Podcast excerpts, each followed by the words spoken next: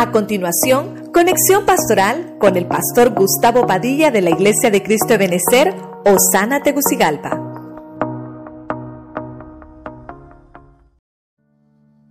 Le hablé de los rescates divinos, rapidito, para que no se le olvide. Número uno, el fuego. Nos rescataron del fuego.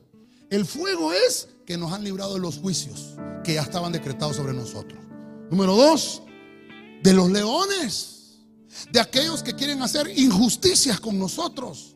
El león significa el león de la tribu de Judá. Cristo es nuestro león que pelea por nosotros y nos hace justicia y aplica sobre el justo. Por eso somos justificados, somos justos, porque el que nos justifica es Cristo.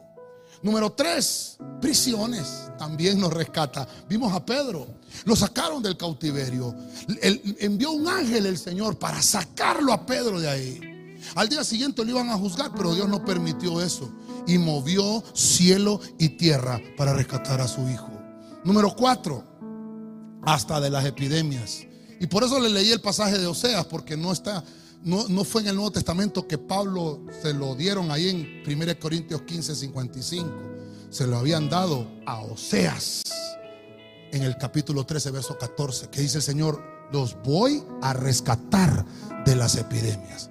Ya sea que vivamos o ya sea que muramos, somos del Señor, porque para mí el vivir es Cristo y el morir es ganancia.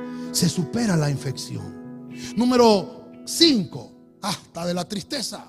La tristeza arropa a la gente. La tristeza y la queja los arropa. Pero viene el Señor y dice, los voy a rescatar porque van a tener que entrar a mi casa, dice el Señor, con gozo, cantando con alegría.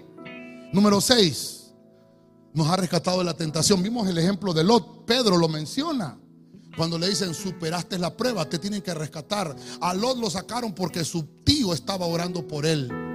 Tenemos que ser agradecidos, hermanos, cuando por la intervención, por la intercesión de nuestros hermanos, Dios envía su rescate. Hay mover angélico cuando Dios hace los rescates con sus hijos.